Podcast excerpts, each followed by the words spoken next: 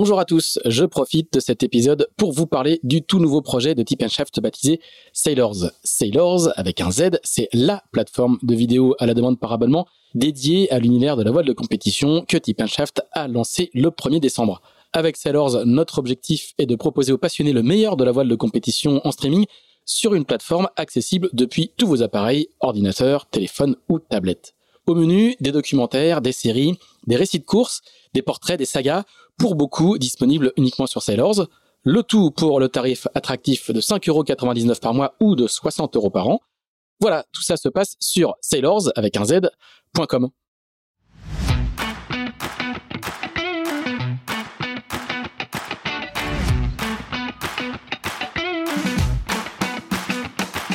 Bonjour, vous écoutez Pause Report, le podcast qui décrypte et analyse chaque semaine l'actualité de la voile de compétition. Pause Report est produit par Tip le média des professionnels et des passionnés de voile de compétition. Tip Shaft, ce sont deux newsletters hebdomadaires en français et en anglais, des podcasts, des formations, un studio de production de contenu, une plateforme de vidéo à la demande Sailors, ainsi qu'un festival du film que vous pouvez retrouver sur tipenshaft.com. Je suis Axel Capron et je vous souhaite la bienvenue dans Pause Report. Bonjour à tous et bienvenue dans ce 112e épisode de Pause Report, le podcast hebdomadaire de Tip Shaft qui explique, décortique, décrypte et analyse l'actualité de la voile de compétition sous toutes ses coutures en compagnie des meilleurs experts. Nous sommes le lundi 17 mars, il est exactement 16h33 et nous allons parler aujourd'hui de voile olympique à quelques jours du coup d'envoi du Trofeo Princesa Sofia, également connu sous le nom de Semaine de Palma, Premier rendez-vous de la saison des World Cup Series qui va réunir du 31 mars au 8 avril les 10 séries olympiques des Jeux de Paris 2024. Nos trois invités seront bien évidemment de la partie avec l'équipe de France, à commencer par son directeur, Philippe Mourniac, qui est chez lui à Biot, près d'Antibes. Salut Philippe. Bonjour, bonjour à tous. Nous recevons également Noah Ancien, qui sera aligné de son côté en Accra 17 aux côtés de Billy Besson et qui est elle aussi chez elle avant de rejoindre Palma dans l'Ain, je crois près d'Aix-les-Bains. Bonjour Noah. Oui, bonjour à tous. Et notre troisième invité est lui à Marseille. Il va prendre un vol ce soir pour euh, Palma. Il fait l'équipe en 470 avec Camille Lecointre. Il est médaillé de bronze mondial en 2022 en 470. Et c'est bien évidemment Jérémy Mion. Salut Jérémy. Et salut, salut à tous. Eh bien, merci en tout cas d'être au rendez-vous avant de vous rendre sur Palma pour disputer ce, ce premier rendez-vous, euh, grand rendez-vous de la saison. Avant d'évoquer ce, rendez-vous et cette semaine de Palma, revenons, si vous le voulez bien, sur la saison 2022. Euh, Est-ce que vous pouvez nous faire un peu le bilan euh, respectif de, votre saison? Racontez-nous un peu ce que vous avez vécu en, en 2022, en cette année post-olympique. On va peut-être commencer avec toi, euh, Noah, en Accra 17 avec Billy. Oui, bah 2022 euh, pour nous ça a été euh, bah, une première une première année avec Billy. On a commencé euh, notre binôme bah, justement là, là, il y a un an tout pile. Euh, on commençait à, à Palma, donc euh, ça a été une année un peu de, de découverte, nouveau support, bateau qui change avec les différentiels de safran, nouveau nouvel équipage, nouveau barreur. Donc ouais, une année riche riche en apprentissage. Ouais. Est-ce que, est-ce que tu peux, comment s'est fait en fait votre association, comment s'est fait votre association avec Billy euh, C'est lui qui t'a contacté, c'est toi qui l'as contacté? Comment, comment vous vous êtes retrouvés?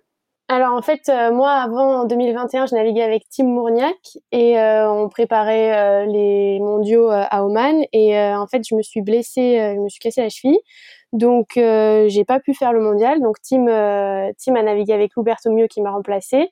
Suite à leur performance mondiale, ils ont continué ensemble. Et du coup, moi, je, je me retrouvais un peu, un peu sans barreur. Et, et en fait, Billy, à ce moment-là, euh, hésité à repartir euh, sur un projet olympique. Donc en fait, nos chemins se sont croisés, on s'est contactés, on s'est dit bah pourquoi pas essayer une histoire ensemble et c'est de là que ça a commencé. Bon, et, faire équipe avec un quadruple, quadruple champion du monde de Nacra 17, ça, ça, ça met la pression. Ouais, on va pas se mentir, au début, c'est un peu stressant parce que, bah voilà, Billy, euh, c'est quand même un barreur d'exception, quadruple champion du monde, donc, euh, donc ouais, on n'attaque pas, pas avec quelqu'un qui débute sur le bateau, quoi. Ouais, Tu, tu, parlais de, de, nouveaux bateaux avec euh, le différentiel de safran. Est-ce que tu peux expliquer euh, bah, aux gens qui connaissent pas bien ce, ce Nacra 17 un peu quelles sont déjà les, les caractéristiques de, de, ce bateau et comment justement il a évolué euh, ces dernières années? Ouais, en fait, le, le bateau, il, il, il, volait au portant avant. On avait, on pouvait régler les, les safrans euh, en, pas en dynamique, mais on pouvait les régler euh, avant de partir sur l'eau et sur l'eau, mais pas en dynamique. Par contre, les foils, on pouvait les régler en dynamique, ce qui faisait que le bateau volait pas vraiment au près, mais par contre, il volait bien au portant. Et euh, là, l'évolution, c'est que maintenant, on peut régler aussi les safrans en dynamique. Donc, ça fait que le bateau vole tout le temps. Et on entre dans une nouvelle dimension où vraiment le bateau est, bah, bah, déjà va plus vite, vole à 100% du temps et est vraiment plus exigeant physiquement. Et ça nécessite, j'imagine, beaucoup, euh, beaucoup plus de réglages. C'est aussi, il, il faut, il faut s'adapter un petit peu plus à, à, ce, à ce vol permanent. Ouais, c'est ça. Les safrans, bah, du coup, euh, maintenant, euh, il faut les régler en dynamique et, et tout le temps, en fait, au près. En, au près, on peut mettre euh, du différentiel, du coup, euh, avoir un safran au vent qui est tirant et un safran sous le vent qui est poussant. Du coup, bah, à chaque euh, virement, il faut le changer, il faut régler les foils et tout. Donc, ouais, il y a, y, a, vraiment des nouveaux paramètres à prendre en compte et à prendre en compte et des réglages supplémentaires, ouais. Et ça, c'est le, le barreur qui, qui s'occupe de ces réglages? Non, c'est moi. C'est moi qui les règle au prêt et euh, au portant, euh, ouais, c'est plutôt le barreur qui les gère. Enfin, c'est comme ça que nous on fonctionne. Après, euh, chaque équipage a ses, ses, fonctionnements, mais nous, on, nous, on, fonctionne comme ça. Et toi, Jérémy, est-ce que tu peux nous parler un peu de, de, ta saison 2022 qui était un peu particulière, parce que tu, tu n'as vraiment repris le, le 470 qu'à la fin de l'été, le temps que, que ta coéquipière Camille Lecointre revienne de, de son congé maternité? Ouais, ben ça a été une année euh, de transition pour nous et vraiment particulière parce que ben, on n'a pas beaucoup navigué euh, sur le bateau euh, ensemble. Camille a accouché au mois de mai et on a repris les entraînements fin août début septembre. Donc c'est vrai que c'était un peu au dernier moment, mais la chose qui, qui était cool pour nous, bah, déjà c'est qu'on connaissait quand même très bien le support l'un et l'autre. Et le deuxième truc qui était bien, c'est qu'on avait le championnat du monde qui était au mois d'octobre et c'est pas souvent que c'est le cas, mais là ça tombait du coup très bien pour pouvoir le faire quand même. Et donc ça a été une préparation un peu de dernière minute, mais bah, qui, s'est magnifiquement euh, passée parce que déjà on a repris euh, sans se blesser, euh, on s'est fait plaisir et on termine sur une petite troisième place au championnat du monde. donc, donc voilà, donc ça nous a quand même fait du bien au mental et montré que voilà qu'on était pas mal ensemble et que ça valait le coup de, de continuer Ouais, c'était une troisième place un, peu inespérée compte tenu du peu de préparation justement que, vous aviez eu. Ben inespéré, oui et non parce que on, secrètement on espérait quand même que ça puisse marcher vite et on sait que des fois les, les nouveaux équipages, euh, surtout quand on connaît déjà un peu le support, euh, peuvent euh, très vite bien fonctionner. Mais mais oui, moi ce que ce que je trouvais surtout assez incroyable, c'était ben, la, condition physique de Camille qui est revenue euh, très rapidement euh, compte tenu euh, de sa grossesse quand même récente et c'est ça qui était peut-être le plus compliqué à gérer pour elle. Donc non non c'était assez inattendu même si secrètement on, on avait bien envie que ça se passe comme ça. Bon, le 470 est passé en format mixte pour les Jeux de Paris 2024. Avant, il y avait, il y avait une compétition masculine, une compétition féminine. C'est compliqué de s'adapter à, une nouvelle équipière. On, rappelle que toi, tu étais euh, auparavant avec euh, Kevin Péponnet. Ouais, ben c'est pas simple pour l'un et pour l'autre parce que euh, c'est des gabarits déjà qui sont différents, donc ça veut dire que l'équilibre dans le bateau est quand même euh, pas pareil. Donc euh, au vent arrière, euh, c'est voilà, on a plus d'influence à un mec qu'une femme en termes de poids dans le bateau. Il y a cette partie-là à gérer. Il y avait aussi des matériels qui étaient un petit peu différents chez les femmes et chez les hommes. Et là, on se met ensemble.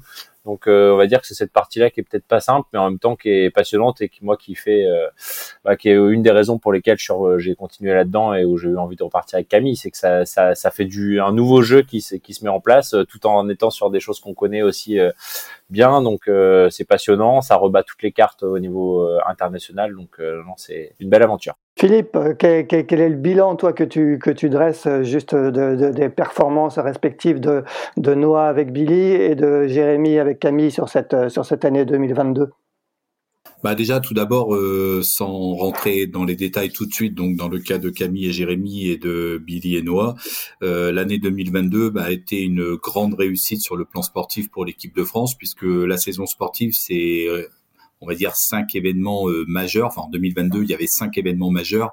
Donc avec la, l'épreuve de Coupe du Monde donc de Palma, ensuite l'épreuve de Coupe du Monde à hier.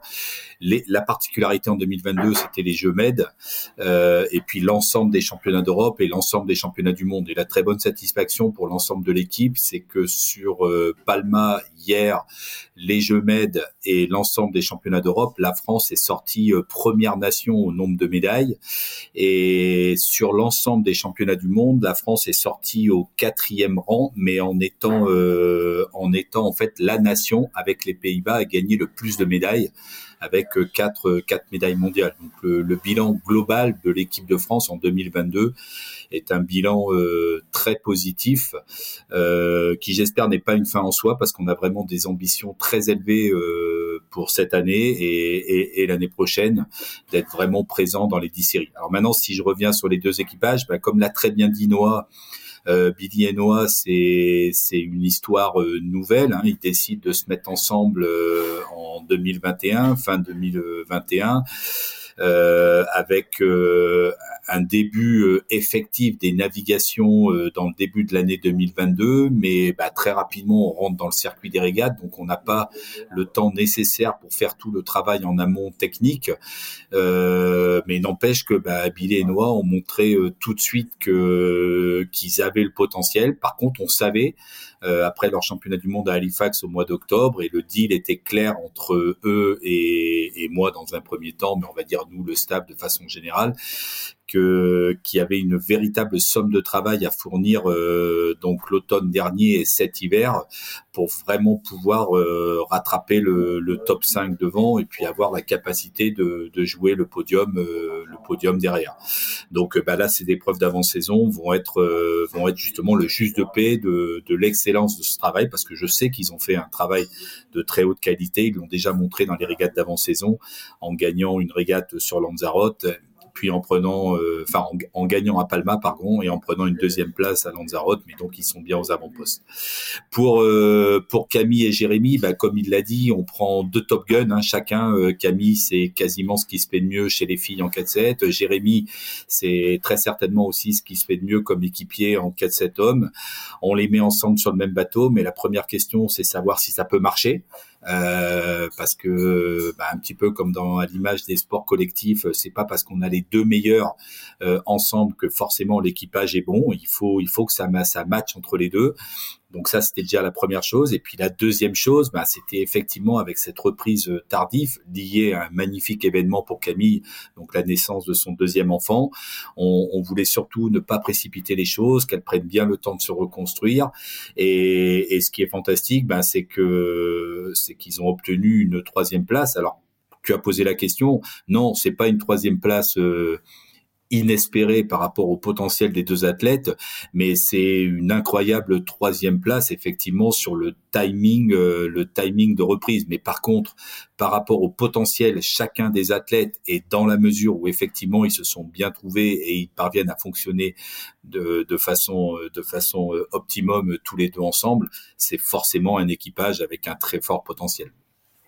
Tu, tu parlais de, de, très bons bilans. Est-ce que est-ce qu'on peut dire que le, finalement le seul bémol de cette année 2022 a peut-être été les championnats du monde euh, d'IQ Foil, hein, qui est la nouvelle euh, planche euh, olympique, euh, qui, qui, se sont déroulés à Brest, où, où, les Français sont un petit peu étaient attendus comme les grands favoris et sont passés un petit peu à travers. Est-ce que c'est peut-être un petit bémol sur sur cette année?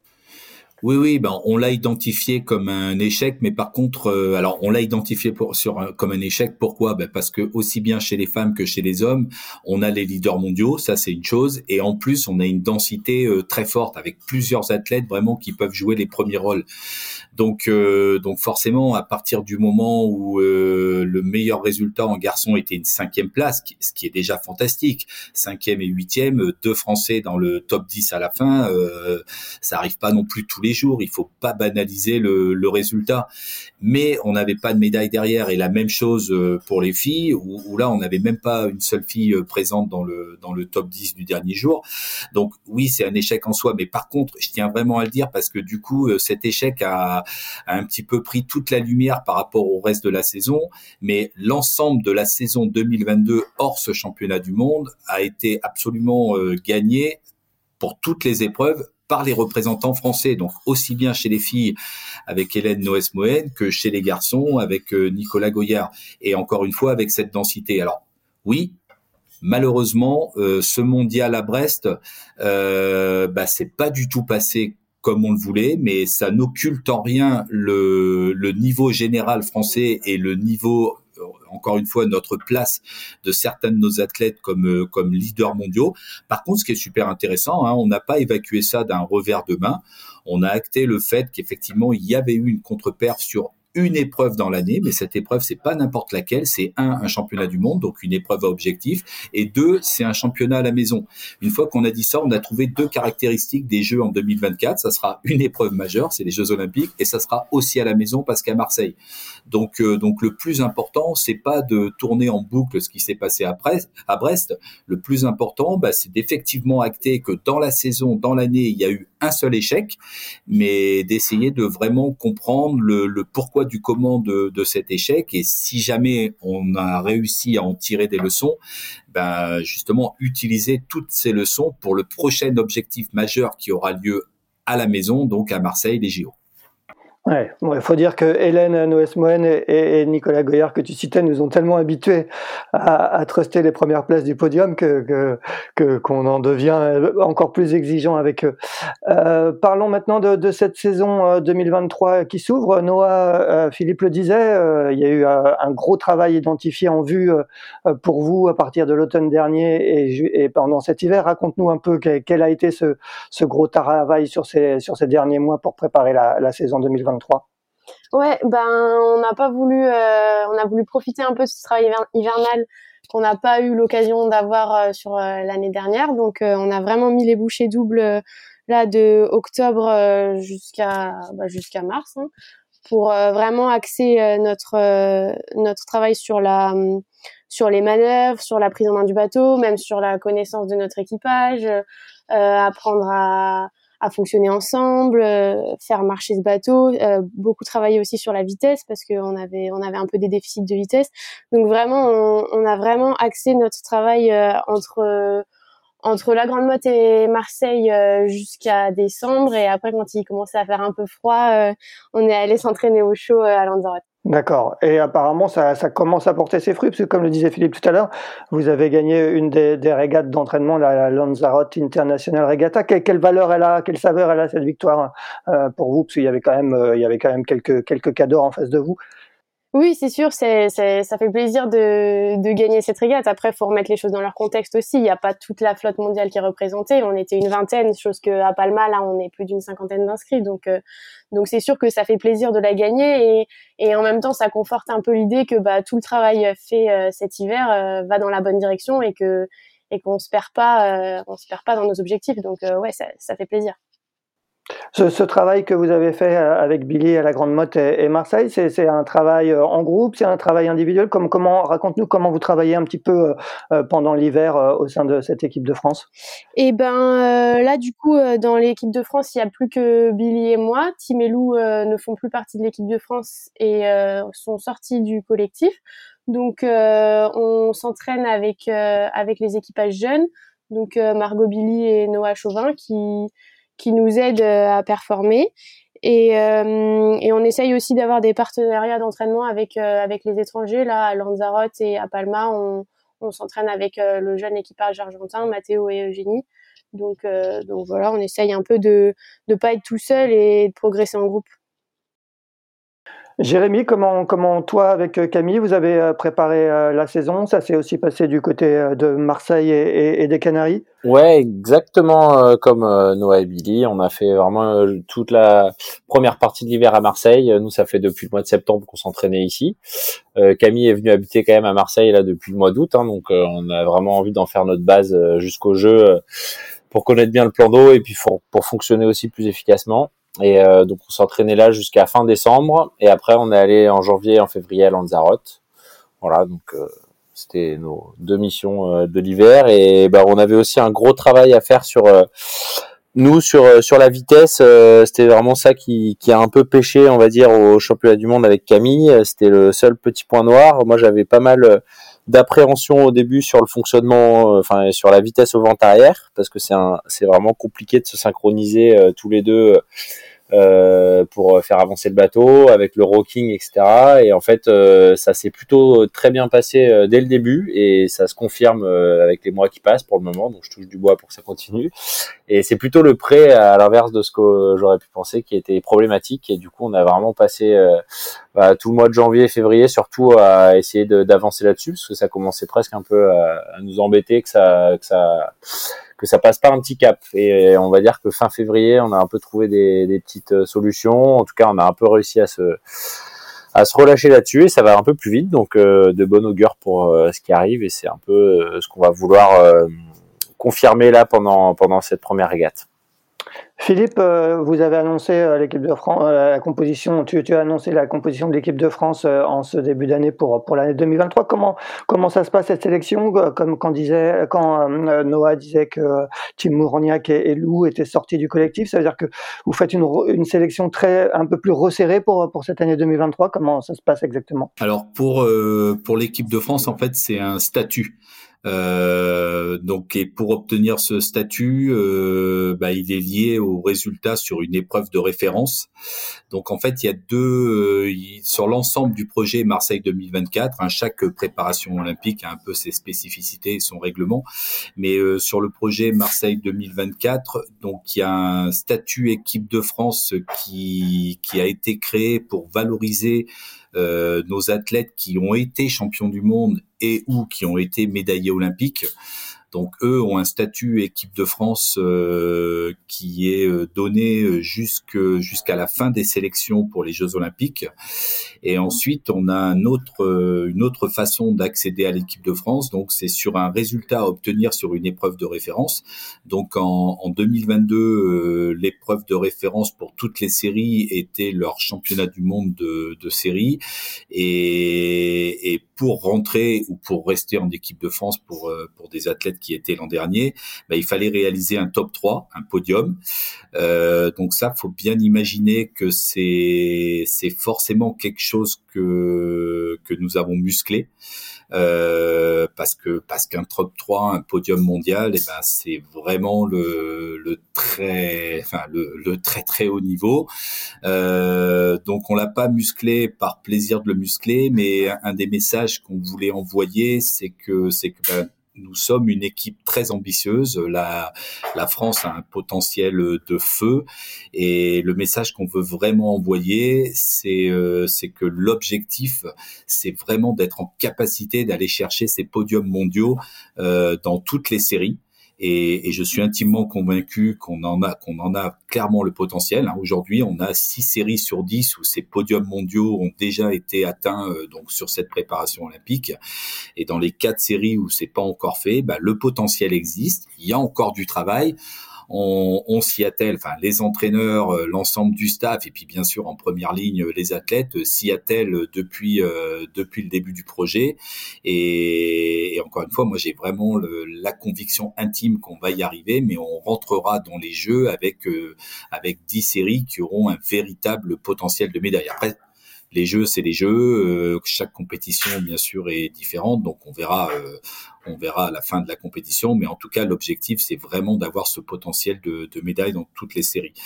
Et, et, ce que je voulais dire simplement sur ce statut équipe de France, hein, encore une fois, ben, moi, en tant qu'ancien athlète, j'ai vraiment une profonde reconnaissance. Euh, enfin, déjà, le fait de participer à un championnat du monde, c'est pas rien. Tout le monde ne, peut pas s'aligner sur un championnat du monde. C'est déjà quelque chose d'extraordinaire.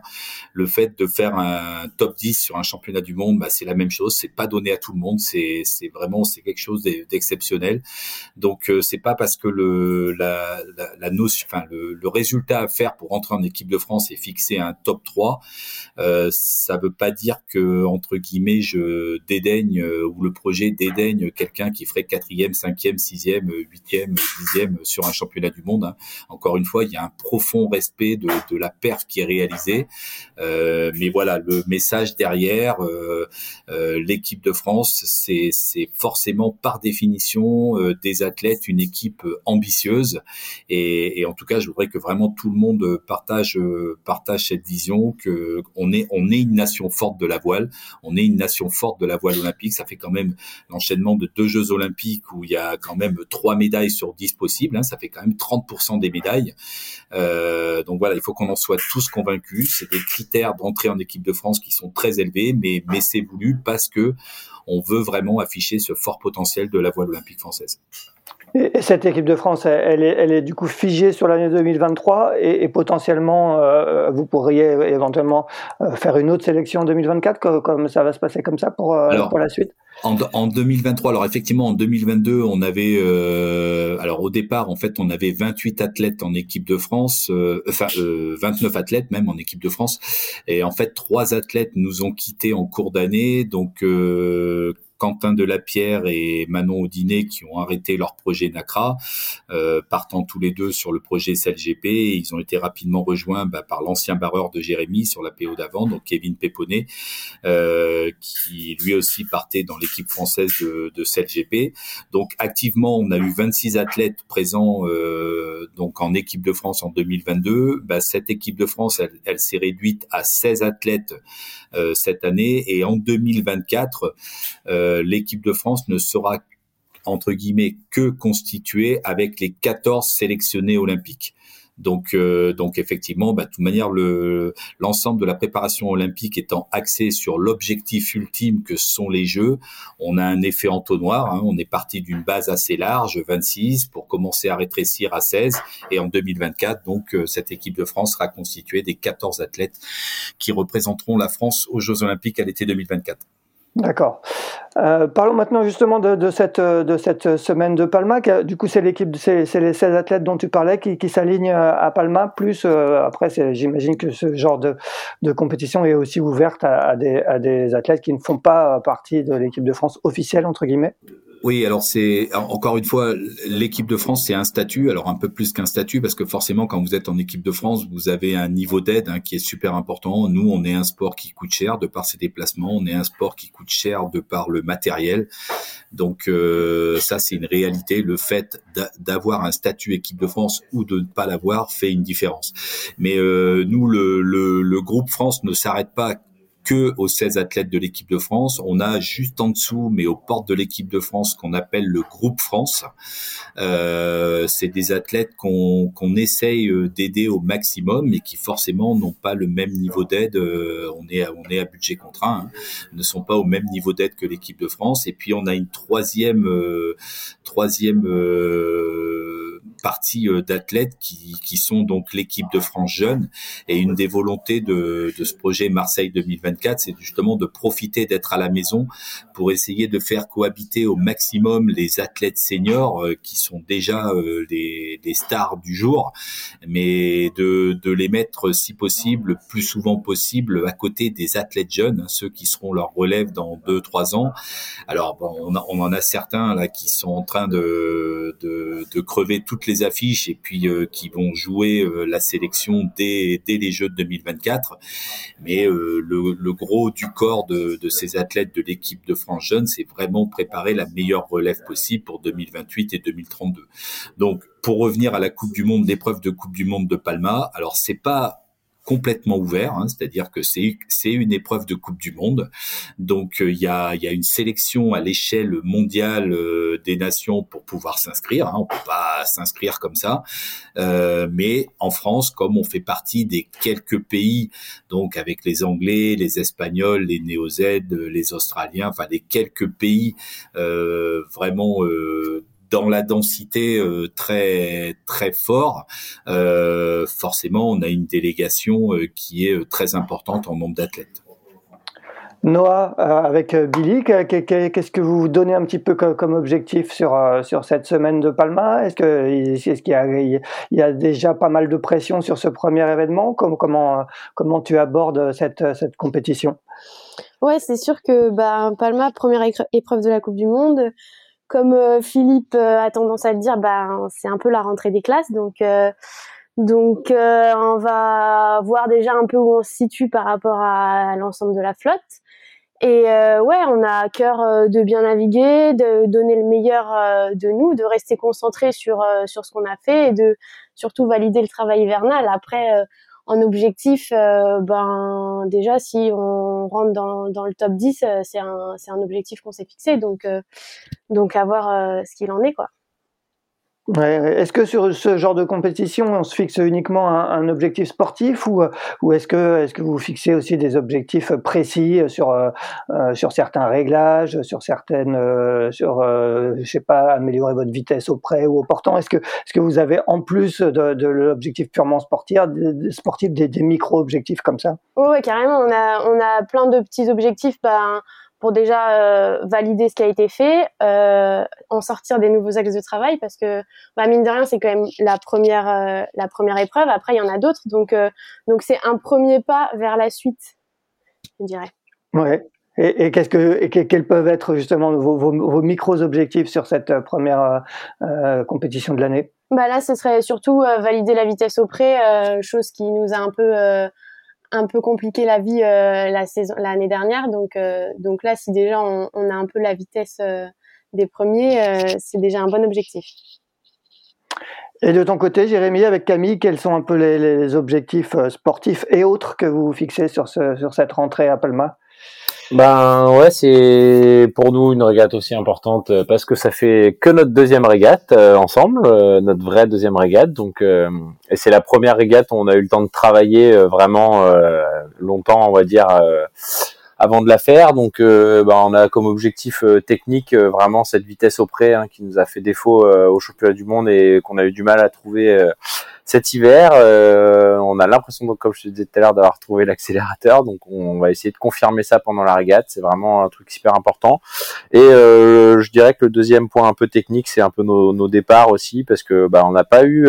Enfin, c'est compliqué de de hum, reconstituer des départs euh, comme en régate euh, parce que déjà il n'y a jamais la pression qu'il y a pendant une compète et il y a jamais euh, donc ça ça joue énormément dans finalement dans, dans, dans, un départ en général et aussi en termes de nombre de bateaux c'est compliqué de, de, de, recréer tout le temps les mêmes situations euh, d'avoir aussi un comité de course qui est professionnel et qui fait ça, qui varie aussi en fonction de des lieux. Donc du coup, ça reste un point d'attention pour nous. voilà, ces départs et ce premier prêt enfin et le prêt en général qui, vont être importants.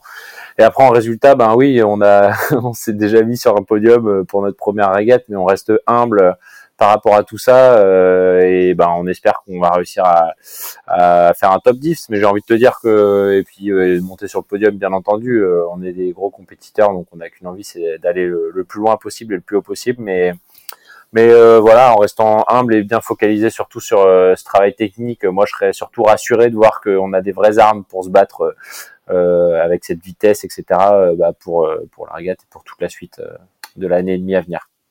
Philippe parlait de, densité. Hein. Il, y a, dans certaines séries euh, olympiques en France euh, une très forte densité, ce qui est le cas en, en, 470 hein, avec euh, Hippolyte Macchetti et, Aloïse Retornaz, mais aussi les, jeunes Mathis Paco et Lucie Degène qui se sont bien illustrés l'année dernière. comment, comment ça se vit cette compétition interne? Est-ce que, est que ça tire vers le haut? Est-ce que ça stresse un petit peu? Parce qu'il n'y aura qu'un fauteuil pour, pour les Jeux de, de Paris 2024 bah oui, c'est euh, c'est deux trucs que tu dis. Hein. Ça te tire quand même vers le haut parce que ça te pousse à être euh, le meilleur. Moi, je suis vraiment persuadé que c'est euh, un gage de performance. C'était même par exemple compliqué nous notre situation avec le Covid où on a on a été sélectionné très tôt. bah c'est compliqué d'être sélectionné très tôt et d'être un peu tout seul une fois que tu es là-dedans dans ton pays parce que notre situation particulière avec le 4-7 qui est passé mixte, du coup nos concurrents bah, sont passés sur d'autres séries à ce moment-là. Donc tu vois par exemple c'était pas simple à gérer. Donc je sais que c'est quelque chose euh, qui est top pour la performance et par contre c'est sûr que c'est pas confortable en termes de, pression parce que euh, parce qu'il y a une grosse euh, bah, c'est vrai qu'il y a une grosse concurrence dans notre discipline. Hein. Il y a vraiment les jeunes. Tout à l'heure PH parlait de brûler les étapes. Nous on a quand même Mathis et Lucie qui terminent quatrième au championnat du monde alors qu'ils sont encore jeunes au dernier championnat du monde. Donc bah, ils montrent qu'ils sont présents et puis bah Hippolyte et Aloïs sont passés un peu un peu plus à côté mais ils sont pendant tous nos entraînements on se tire la bourre avec eux. Donc euh, voilà, moi je le prends quand même euh, avec euh, philosophie et puis c'est vraiment génial qu'on ait ce niveau-là en France. on sait qu'on va dans le bon sens. Quand tu fais aussi devant eux en entraînement, bah tu sais que tu te situes bien par rapport à la concurrence internationale, ce qui est quand même l'objectif à la fin. Donc après à nous de jouer avec nos armes pendant une compète, de se servir de notre expérience bah, avec Camille et puis de notre cohésion. Hein, c'est vraiment un des trucs les plus importants et au moins ça nous met directement dans le bain de ce qu'il faut faire pour viser une médaille olympique. Et, cette cohabitation avec eux, elle s'organise comment? Vous naviguez tout le temps ensemble, euh, vous naviguez tout le temps ensemble aux entraînements, ou vous avez parfois des, sessions séparées? Comment ça se passe au quotidien? Bah ouais, on a une grosse partie commune, euh, euh, surtout avec Hippo et Allo qui sont bah, en équipe de France avec nous, donc on a le même entraîneur. les Mathis et Lucie s'entraînent avec Philippe Boudgour, donc on se regroupe régulièrement, mais un tout petit peu moins souvent.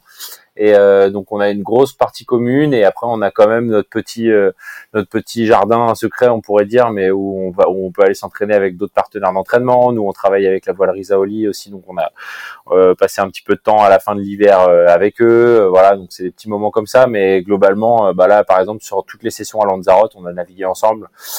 pareil pour Palma le mois dernier donc voilà donc c'est ça ça fonctionne bien donc on essaie de faire fonctionner ça intelligemment et, euh, et puis euh, tout en restant des compétiteurs sur l'eau. Et, toi, Noah, comment ça se passe? Bah, tu, tu, disais, vous vous entraînez pas avec euh, Tim Mourniac et, et Loubert Mieux qui sont, qui sont plus avec vous, mais c'est quand même une, une, compétition à distance parce qu'ils sont aussi candidats pour éventuellement la, la, place olympique à Paris. Comment tu vis un peu cette, cette pression qui doit être un petit peu tout le temps dans un coin de la tête? Ouais, c'est sûr, et ils sont pas loin derrière. Hein. On, on, se tire la bourre sur l'eau, donc donc euh, c'est grisant et il faut, toujours donner le, le, meilleur pour être devant.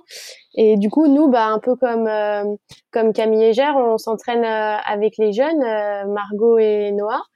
Et, et aussi, on essaye un peu de s'entraîner avec des étrangers, de faire des petits groupes d'entraînement. Et des fois, ça nous arrive aussi de nous entraîner tout seul quand on a des thématiques de travail particulières, de faire venir des intervenants, juste pour travailler sur nous et notre performance. Philippe, qu'est-ce que euh, quel est un peu ton regard, toi, justement, sur ce, sur cette euh, concurrence interne? On sait que, que cette concurrence va devenir de plus en plus forte au, fur et à, mesure que qu'on va approcher de l'échéance olympique. quelles sont un peu les, consignes euh, du directeur de, de l'équipe de France face à, ce, à cette concurrence? Oh bah les, consignes, elles sont claires. Euh, c'est évident que le premier objectif, et puis plus l'athlète est jeune, enfin un athlète qui n'a pas fait les jeux, euh, son premier objectif, lui, c'est de faire les jeux.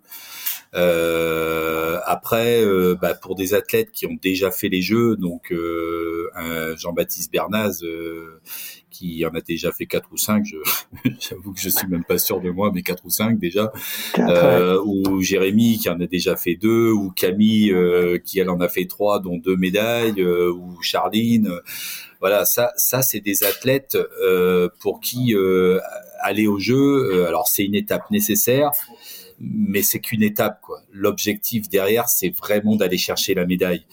Et, et, moi, donc en tant que directeur d'équipe, et le message que j'essaye de vraiment faire passer haut et fort, c'est que c'est que bien sûr individuellement à l'échelle de chaque athlète, mais collectivement, on se doit d'être très ambitieux parce que l'équipe de France c'est pas n'importe quoi. C'est vraiment une équipe très forte, c'est un potentiel euh, hyper élevé euh, au niveau de la voile mondiale. On est à la maison, on est chez nous euh, et on a vraiment la volonté d'aller, enfin en tout cas d'avoir le potentiel de jouer la gagne dans toutes les séries. Alors après, encore une fois, on verra la réalité des choses, mais en tout cas, on veut avoir ce potentiel. Donc, si tu veux, le message derrière, c'est vraiment de bien faire comprendre à tout le monde que d'abord, il n'y a aucune médaille qui sera donnée à personne. C'est-à-dire que ceux qui vont décrocher la médaille en bout de course, ben, parmi tous les gens qui avaient du potentiel, ben, déjà un, ils en faisaient partie, euh, mais ils ont fait partie aussi parmi tous ces gens qui ont le potentiel. Deux, ils ont fait partie de ceux qui ont eu euh, qui ont eu une motivation hors norme, euh, qui ont eu une capacité de travail hors norme pour toujours faire euh, un poil plus que les petits copains à côté, hein, qui veulent qui veulent la même chose. Et, et, et si tu veux, le deuxième message super important, c'est que certes, certes, les, Français, si on s'arrête à nos, nos considérations euh, franco-françaises, euh, les Français sont effectivement en concurrence pour une première étape pour déterminer le sélectionné. Mais euh, mais plus on sera dense, plus on sera fort entre nous, plus on parviendra à se tirer la bourre les uns des autres et à se tirer vers le haut, et plus ben, le sélectionné en bout de course aura vraiment la chance, le potentiel pour aller chercher cette médaille. Euh, on n'est pas le premier pays hein, à vivre des aventures comme ça. Hein. Les, les Anglais euh, en fine à l'époque de Ben Hensley Euh, ils avaient un groupe de, de 4-5 athlètes qui étaient quasiment euh, 5 athlètes euh, quasiment dans les dans les 10 meilleurs mondiaux, donc à se tirer une bourre monstrueuse. Et puis bah le résultat, c'est que Ben Nestlé a été capable d'enchaîner plusieurs médailles d'or d'affilée.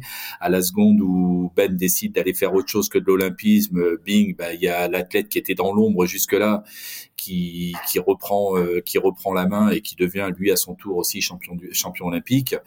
Donc euh, donc voilà, si tu veux le le, message de l'équipe, c'est être en capacité de bien entendre qu'effectivement la première motivation pour certains entre guillemets jeunes athlètes ou le passage obligé parce que c'est une réalité, c'est effectivement de passer le cut de ces sélections, mais que mais que derrière on doit pas se tromper si on est capable de d'utiliser notre densité, notre capacité à travailler ensemble et et à progresser tous ensemble pour vraiment monter le niveau bah, de celui qui aura la chance de représenter la France à la fin, bah ça ça débouchera euh, ça débouchera sur des médailles quoi.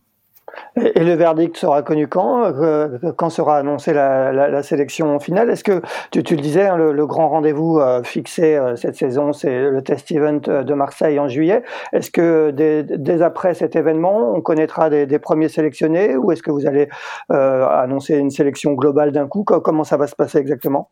Non, non, les, les, les sélections, en fait, les 10, les 10 séries, euh, on aura des annonces de sélection qui seront euh, différenciées dans le temps. Mais grosso modo, on aura euh, nos sélectionnés olympiques euh, annoncés entre, enfin, en 2024, mais entre janvier 2024 et, et au plus tard, euh, au plus tard donc euh, mi-avril, puisque de toute manière mi-avril euh, et donc pour la semaine de hier 2024, nous aurons les 14 sélectionnés et, nous irons donc euh, sur la semaine olympique française à hier avec les, les 14 représentants de la délégation France aux, aux Jeux olympiques de Marseille à l'été 2024. Noah, euh, j'imagine que tu as bien écouté, euh, et, même si tu connais sans doute euh, tout, ce que a déjà dit Philippe, quand, tu entends parler de tout ça, est-ce que, ça aussi, ça rajoute un petit peu de pression? Est-ce que cette, ce test event de Marseille en juillet, qui sera un peu le juge de paix pour vous cette année, c'est comment, comment tu, tu, le vois? Comment tu vas t'y préparer avec Billy? Eh ben, en fait, je le vois comme une, comme une, une épreuve comme les autres. Nous, l'objectif, c'est vraiment de de, de, donner le meilleur euh, de nous sur, sur toutes les épreuves. Donc, euh, donc on, on, y va étape après étape. On commence par Palma, et après on voit la SOF, et après, euh, après on voit le test event. Ouais, mais est-ce que tu as l'impression que, que, beaucoup de choses vont, vont, se jouer sur ce test event, que c'est là en particulier qu'il qu faudra répondre présent cette année? Ah oui, je pense que bah, si on perf sur le plan de des jeux à un an des jeux euh, sur cette épreuve, ça, ça peut peser son poids dans la balance. Après, euh, voilà, il y a encore, euh, il y a encore un an, la route est encore longue, il y a encore des adversaires et il y a encore le temps, donc, euh, il faut, il faut, il faut être bon, quoi. Est-ce que ce plan de ce plan ce plan d'eau marseillais, tu, tu commences à bien le connaître, vous passez beaucoup de temps dessus avec euh, avec Billy. Est-ce que comme euh, comme Jérémy, Camille, vous êtes installés sur place? Euh, Non, nous on n'est pas installés sur place. Par contre, on a fait euh, tout l'été tout l'été 2022 à Marseille, une partie de l'hiver aussi, et là à la suite de à la suite de hier, en gros de de mai à octobre on va, on va être qu'à Marseille, quoi. On va poncer le plan d'eau. Et, et, vous avez poncé le plan d'eau. Même chose pour toi, Jérémy, avec Camille. Vous allez poncer ce, cette rate de Marseille dans tous les sens. Ouais, on va prendre du papier euh, fin et on va faire tout ça. Non, non, bah ouais, c'est bah ce test event et ce temps à Marseille. Pour moi, ce qui est surtout important là-dedans, c'est de bah, c'est pour nous rassurer nous euh, le test event c'est important d'y être pour envoyer aussi un message au, euh, potentiel aux étrangers euh, voilà. Enfin c'est quelque chose dans le vue d'une médaille et dans le processus de préparation pour les jeux c'est vraiment une étape importante un an avant de faire le point d'avoir la configuration des jeux un an avant avec tous les équipages bah, présents qui seront prêts à en découdre donc voilà, donc c'est non, c'est des mois qui vont être euh, importants et qui vont être super aussi à vivre hein, sur ce plan d'eau, euh, voilà, qui est le plan d'eau euh, olympique et qu'on a à portée de main. Donc c'est ça, c'est vraiment une chance. Justement, Philippe, où en sont un peu les, travaux à Marseille? J'imagine que, que tu suis ça de près. Où en sont déjà les installations de l'équipe de France et les installations du, futur site olympique? Alors la, future marina olympique, hein, donc le bâtiment qui aujourd'hui donc est pôle France euh, olympique de Marseille et ce qui est euh, la maison de l'équipe de France, hein, parce que encore une fois, de, de, mai à juillet, puis de septembre à novembre, on va vraiment vraiment y passer du temps. Ça, ça doit être la maison de, de tous nos athlètes français pour préparer au mieux ces Jeux. Bah, cette, euh, donc ce bâtiment nous a été livré fin février, donc fin des travaux. Euh, donc on a eu toute une phase de, de déménagement, hein, mais, mais faite avec entrain en quelques jours parce que tout le monde avait vraiment envie de, de prendre possession de ce bâtiment. Euh, de ce bâtiment. Et le moins qu'on puisse dire bah, c'est qu'on n'est franchement pas déçu. C'est magnifique. On a un outil de travail qui est euh, qui est vraiment splendide. Il n'y a pas d'autre mot. Le, le plan d'eau on le connaît hein, c'est c'est vraiment il y a, y, a, y a beaucoup de plans d'eau magnifiques en France. Mais bon voilà la rade de Marseille entre les différents reliefs des îles du Frioul, euh, les différents secteurs de vent, euh, donc de l'est ou des, des, thermiques plus ou moins sud, donc sud-est, sud-ouest, ou bien sûr ce fameux Mistral. c'est vraiment un plan d'eau, euh, un plan d'eau techniquement très riche, très fort. Et, et donc euh, voilà, donc là maintenant, ben, on a l'enchaînement de deux épreuves de Coupe du Monde, donc avec Palma, euh, puis quasiment dans la foulée la, la, semaine olympique française de hier. Mais, mais je crois que tout le monde, là, tous les athlètes, ben, déjà tous ceux qui habitent Marseille, euh, ont déjà établi domicile dans cette euh, dans cette maison de l'équipe de France, hein, cette future marina olympique, ne serait-ce qu'à travers les installations de la salle de sport, euh, euh voilà tous ces objets-là. Mais mais on sent vraiment un véritable engouement parce que l'outil est magnifique. Hein, il faut vraiment tous les Marseillais n'hésitez pas à, venir vous balader vers les plages du Prado. et puis pour tous les passionnés de voile, donc vraiment n'hésitez pas à, à, regarder. Puis bientôt, donc à partir du, du partir de mi-avril, euh, euh, nos athlètes de l'équipe de France euh, venant s'installer à temps plein sur Marseille, bah, il va y avoir de plus en plus d'images donc de l'intérieur. Et non, c'est vraiment c'est une satisfaction incroyable parce qu'on sait bien qu'un des challenges des Jeux, c'est effectivement tous les nouveaux bâtiments qui du coup doivent être construites, construits pardon, et, et qui vont faire partie d'un héritage. Et vraiment pour euh, pour la voile française, encore une fois, on, on a déjà euh, des pôles France qui sont des outils de travail super. On a l'école nationale de voile qui est un outil de travail super. Et, et là, bah, cette cette future marina olympique, donc maison de l'équipe de France et qui et donc le, le pôle olympique France Marseille, euh, c'est c'est vraiment quelque chose quelque chose d'incroyable. Jérémy, tu, tu, confirmes, tu as déjà pris euh, possession des lieux? Et ouais, j'ai commencé à poncer euh, la salle de muscu, euh, comme dit ma collègue. et non, non, bah c'est incroyable. Hein. C'est le meilleur où, il n'y a jamais eu ça en France jusque là. Hein. C'est c'est énorme, on peut rentrer les bateaux, il y a quatre hangars où on peut rentrer des bateaux avec le mât à l'intérieur, il y a une salle de muscu qui est vraiment énorme, euh, des salles d'étirement, des cryothérapies, enfin bref, il y a vraiment euh, tout pour fonctionner à fond, euh, on est on retrouve l'emplacement d'avant où on est vraiment les pieds dans l'eau et où on a une vue sur toute la rade, donc c'est c'est génial, j'y étais encore tout à l'heure, j'y suis tous les jours, j'y suis tous les jours dès que je suis à Marseille. Du coup, on, on, commence à se projeter, on se projette d'autant plus vers les, vers les jeux quand, on utilise euh, l'outil euh, qui sera, qui sera celui des, jeux dans, un an euh, et quelques mois. Bah ouais, clairement, clairement, clairement. Après, c'est déjà même quand je navigue sur le plan d'eau, je m'y projette bien, mais ouais, on s'y projette. et puis j'espère aussi que, que après les jeux, ce, ce, ce bâtiment sera vraiment un outil qui, qui perdurera et qui servira bah, pour les gens de la région et pour toute la France, quoi parce que ça vaut, c'est vraiment quelque chose euh, d'énorme. Donc, euh, un bel atout pour la voile olympique en général. Et Philippe, toutes les sélections étrangères euh, viennent régulièrement. Vous, croisez un peu les, Anglais, les Australiens, les Néo-Z et tous ceux qui seront vos futurs adversaires? Oui, oui, bah de toute manière, ça c'est euh, c'est la même chose euh, à chaque Olympiade. Hein. C'est-à-dire qu'à partir du moment où on, on, recommence un cycle, bah à minima toutes les grosses nations, mais très rapidement on réalise que c'est toutes les nations, bah, trouvent un point de chute donc sur le futur site des Jeux pour euh, pouvoir envoyer leurs athlètes le plus souvent possible hein, pour pour apprivoiser le plan d'eau. Hein. Euh, donc là, pour parler de la Marina Olympique, bah, comme jusqu'à présent elle était en travaux, donc le site du Roucas Blanc était un site euh, fermé, donc toutes les délégations étrangères euh, ont trouvé des points de chute entre le, le club de la Pointe Rouge, entre le Frioul, ou euh, donc où un centre, enfin une, une, base donc ouverte à toutes les nations a été ouverte, et puis certaines nations ont même trouvé des, des accords avec des clubs, des clubs soit dans le vieux port, soit plutôt du côté de l'Estac, etc. Mais euh, mais oui, oui, euh, tous les pays, hein, de toute manière, euh, tous les pays dès très très tôt dans le dans le projet olympique trouvent leur point de chute sur Marseille pour le matériel, trouvent leur point de chute pour loger leurs athlètes, leur staff, etc.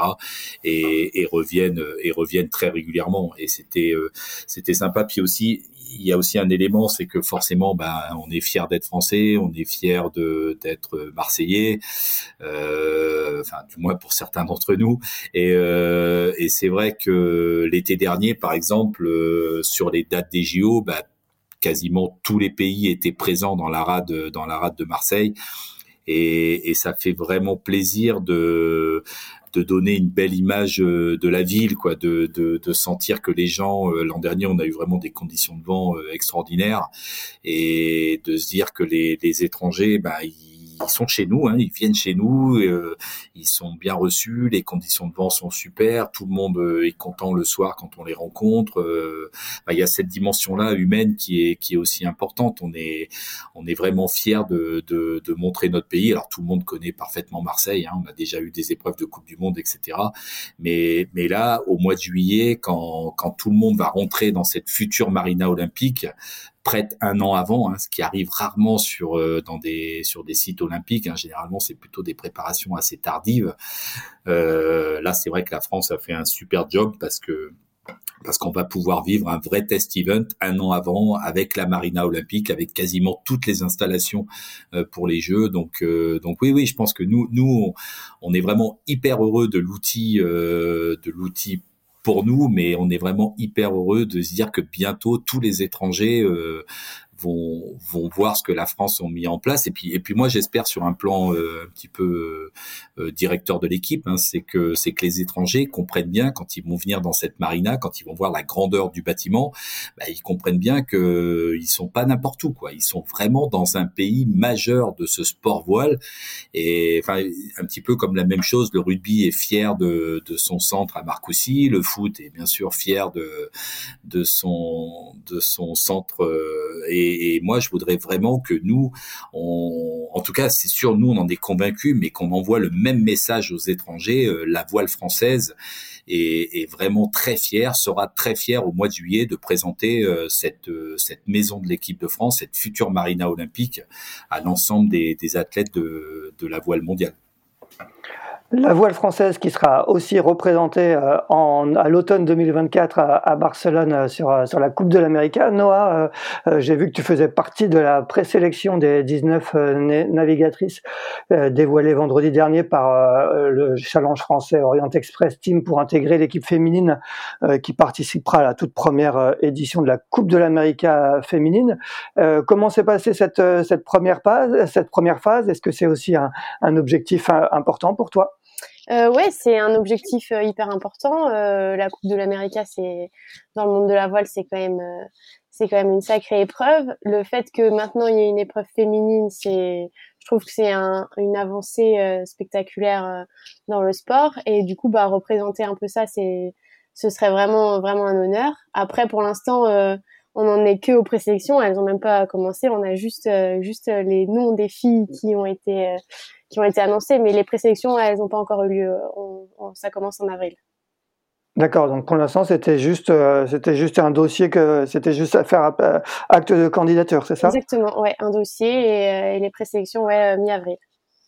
D'accord. Et comment ça va se passer? Tu, tu, sais un petit peu, je crois que ça sera du 7 au 19 avril, si je me trompe pas, le NVSN, à, l'École nationale de voile? Ouais, pour les filles, c'est du 13 au 16, et c'est ça, c'est à l'ENV, et il y aura des, des épreuves des entretiens, des épreuves sur l'eau. Euh, enfin, c'est sur 3-4 jours, quoi. Ouais, c'est tu, tu, le vis vraiment comme une opportunité euh, euh, finalement euh, assez unique de, de, de, disputer cette épreuve qui était jusqu'ici pas, pas vraiment une épreuve mixte. Il y avait quand même très peu, très très peu de femmes sur sur la Coupe de l'Amérique. Ouais, ouais, carrément. C'est une opportunité de dingue de, de faire partie des premières des premières à, à être sur ce genre d'épreuve. Donc ouais, j'aimerais vraiment y être. Le fait d'avoir l'expérience du, vol euh, euh sur, euh, sur le NACRA 17, c'est un atout au moment d'aller faire ces sélections. Justement, je crois que vous allez faire ces sélections sur plusieurs bateaux, notamment les, les, ETF 26. Ouais, carrément. Je pense que c'est un atout. Après, parmi toutes les filles sélectionnées, on est quand même assez nombreuses à avoir l'expérience du vol. Donc, donc ouais, ça joue entre toutes. Hein. Ouais, Est-ce que si jamais par bonheur pour toi tu, tu es prise, ça sera quelque chose qui sera justement compatible avec la, la suite euh, de, de la préparation olympique? Ben ouais, c'est l'objectif euh, de pouvoir allier les deux parce que euh, l'objectif olympique c'est quand même quelque chose qui, qui me tient à cœur et, et j'y travaille depuis plusieurs années. Donc euh, donc l'idée c'est de pouvoir allier les deux projets ouais. Philippe, quel, est ton regard toi, justement sur, sur ce projet Orient Express Stream et justement sur cette possibilité euh, pour, pour des navigatrices comme, comme Noah de, de postuler euh, pour, ce, pour intégrer le défi français? Ben, déjà, je trouve qu'effectivement c'est une opportunité euh, superbe pour les pour les féminines euh, parce que c'est vrai que le, le, passage sur la voile pro euh, pas quelque chose de forcément facile et réservé, réservé qu'à quelques-unes et un peu plus sur le large que sur d'autres sujets. Donc là, bah là, c'est une opportunité euh, vraiment superbe. Après, euh, moi, personnellement, je suis euh, très convaincu de la de la pleine pertinence pour le projet sportif de de, de la capacité de, de diversifier les projets. Euh, par contre, il faut pas se perdre. Donc, comme l'a très bien dit Noah. Euh, L'objectif euh, prioritaire, euh, c'est bien euh, l'olympisme, préparer ces jeux à la maison. par contre, ben, il y a du temps pour pouvoir pour pouvoir avoir des actions transverses. Hein. J'insiste, ces actions transverses, elles sont, elles doivent pas être au détriment du projet olympique, mais par contre, si elles sont en complément, ben là, c'est une richesse euh, au niveau de l'athlète qui est euh, hors norme et, et, de toute manière un enrichissement euh, pour l'ensemble des projets et en particulier pour le projet olympisme. Donc donc voilà, moi c'est vraiment quelque chose cette capacité d'action transverse, c'est vraiment quelque chose euh, en lequel je crois. Euh, après, c'est à chaque athlète de bien réfléchir. Euh, les, les, athlètes n'ont pas les mêmes. Euh, enfin, certains athlètes ont besoin de vrais temps de récupération, euh, de pas trop solliciter leur leur corps physiquement, etc. Donc, c'est à eux de savoir si oui ou non ils ont la capacité de faire ces actions transverses. Et puis d'autres, par contre, ont la possibilité d'enchaîner et savent que pour eux c'est une c'est une richesse parce que parce que nous en voile, bah, comme dans tous les sports, bien sûr qu'il faut passer du temps à pratiquer. Euh, par contre, il faut pas aller sur l'eau juste pour aller sur l'eau. Quoi. Il faut toujours aller sur l'eau avec la motivation, le couteau entre les dents, parce qu'il y a quelque chose à apprendre, parce qu'il y a quelque chose à gratter, parce qu'il y a du plaisir à prendre.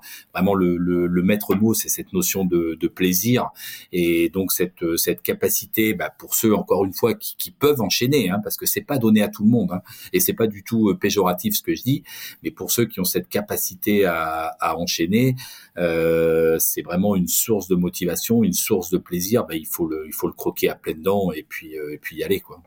Bon, Noah, aura tout le loisir de se poser la question si elle fait partie des, des 8 heureux élus qui seront connus donc euh, mi-avril pour, pour intégrer l'Orient Express Team.